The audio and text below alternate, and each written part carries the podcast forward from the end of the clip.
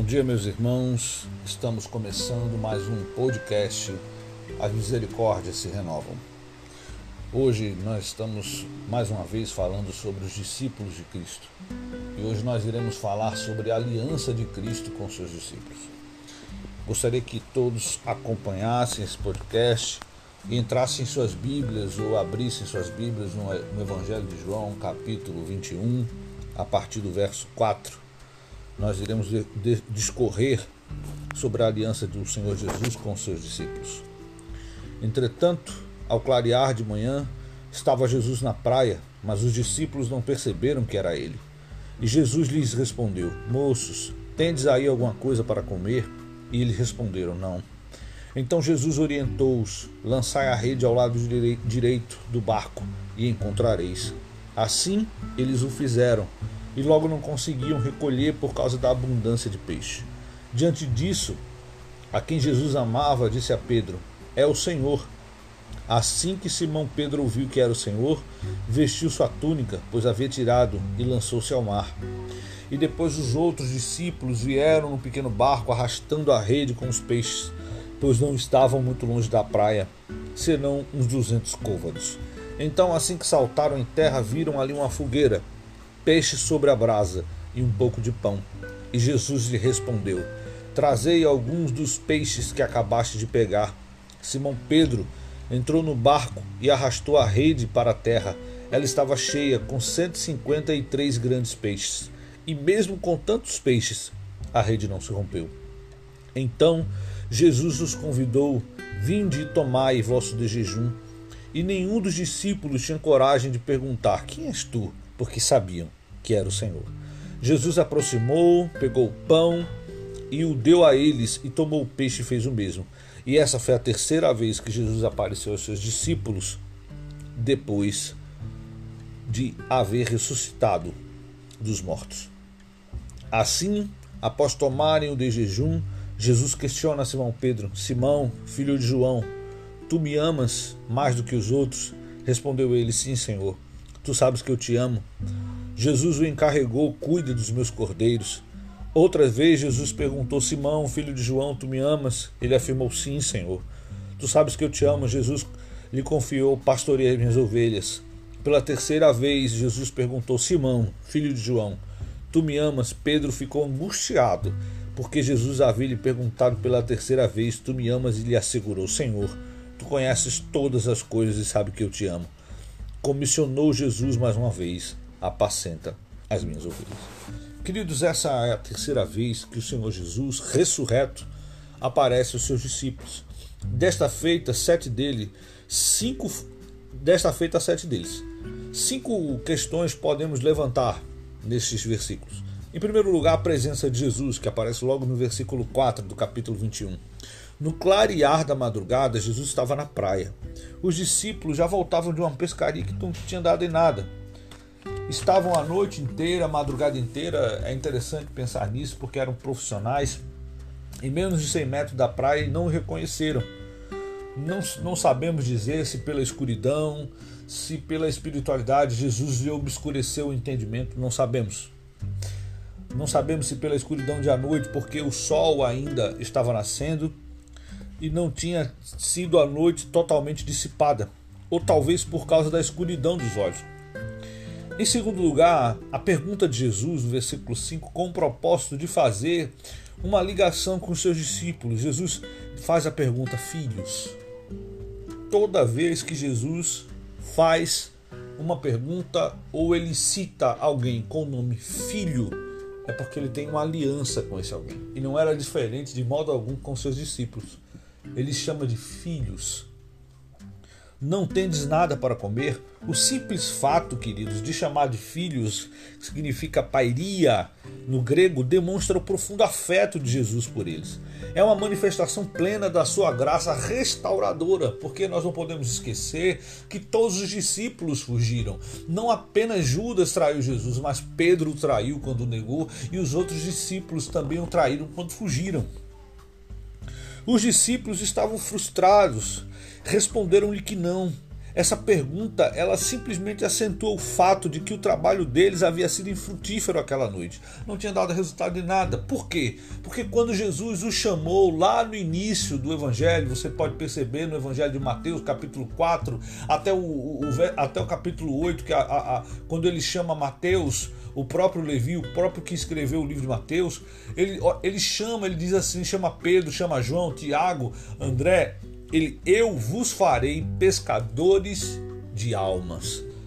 Eles já não eram pescadores de, de peixes. Eles já não eram pescadores de peixes, eram pescadores de alma. Muitas vezes em nossas vidas, nós queremos fazer aquilo que nos convém e que nós achamos que é melhor para nós, e não fazer aquilo que Deus nos escolheu para fazer.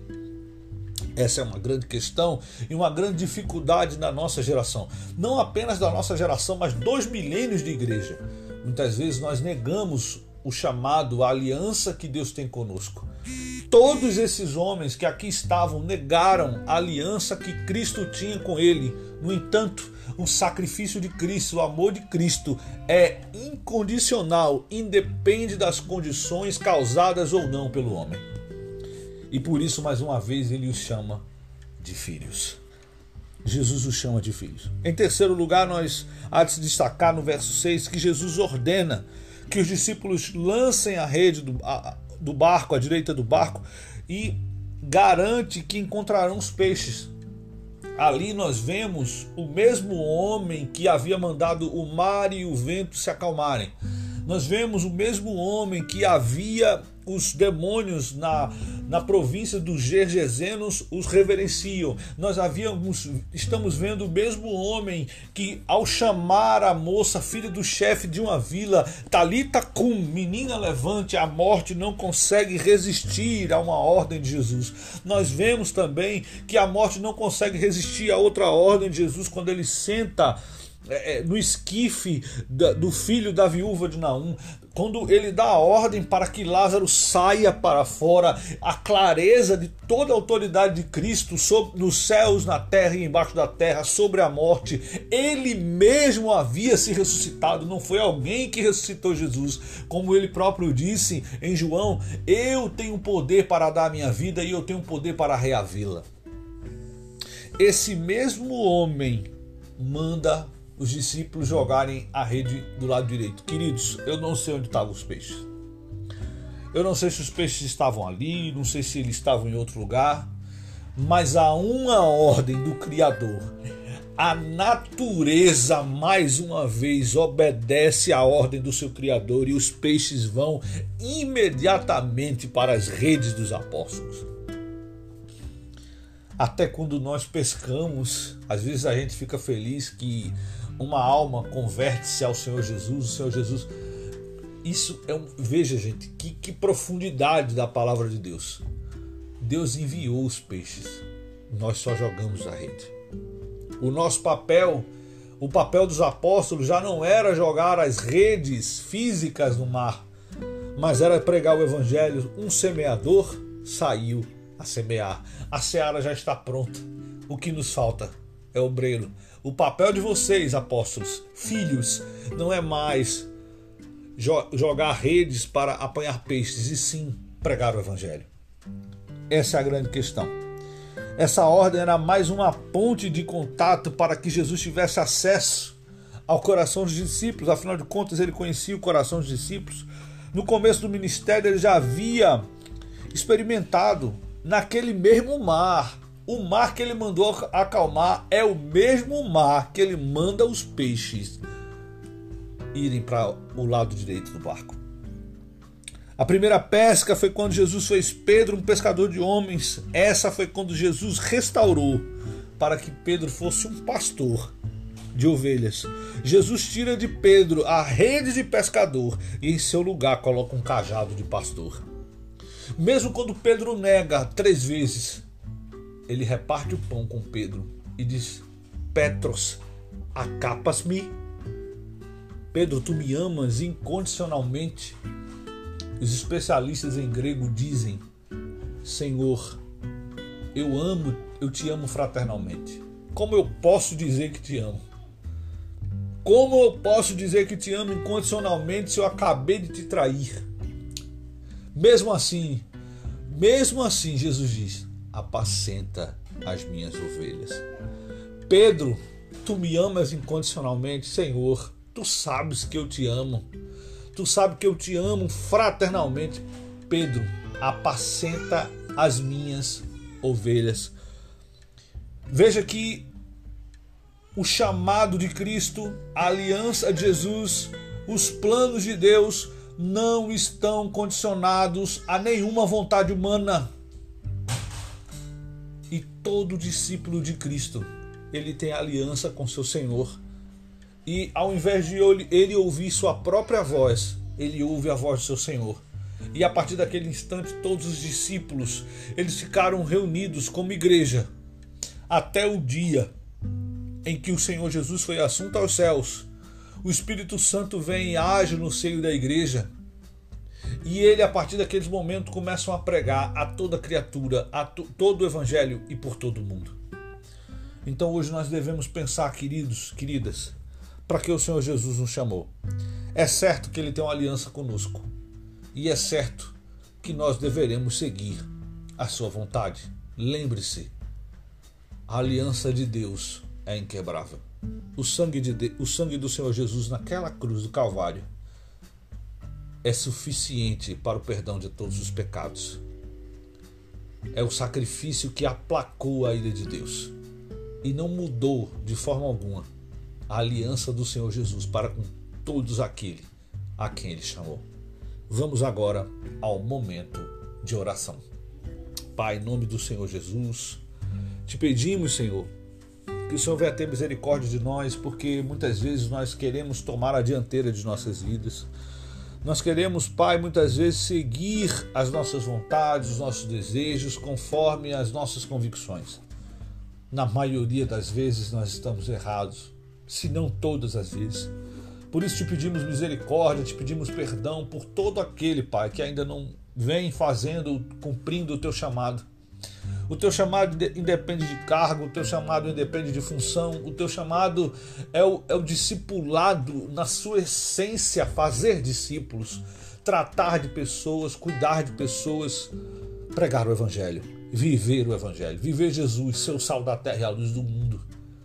Para isso nos chamaste e para isso é que nós iremos fazer em toda a nossa vida.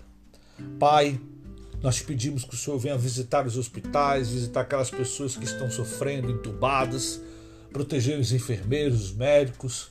Pai, em nome do Senhor Jesus, tem misericórdia da tua criação. Misericórdia de todos nós, porque somos miseráveis pecadores. Mas a tua graça até aqui tem nos sustentado e nos sustentará até o dia e que o Senhor tenha a certeza que é o nosso dia e nos levará para o teu seio, para a honra e louvor da tua glória. É isso que nós te pedimos, em nome de Jesus.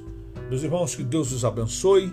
Amanhã nós estaremos juntos novamente com o podcast As Misericórdias se Renovam. Estaremos juntos com a série Os Discípulos de Cristo. Que Deus os abençoe em nome de Jesus. Não esqueçam, quarta-feira nós teremos culto de doutrina na sede, na rua Nova Descoberta, número 122, a partir das 18 horas até as 19h30, com o pastor Ederson de Paulo. E nós teremos também doutrina no Córrego da Areia, Rua Córrego da Areia 837, das 18 horas até as 19h30, com esse que vos fala, o irmão Fábio de Sá. Que Deus os abençoe em nome de Jesus.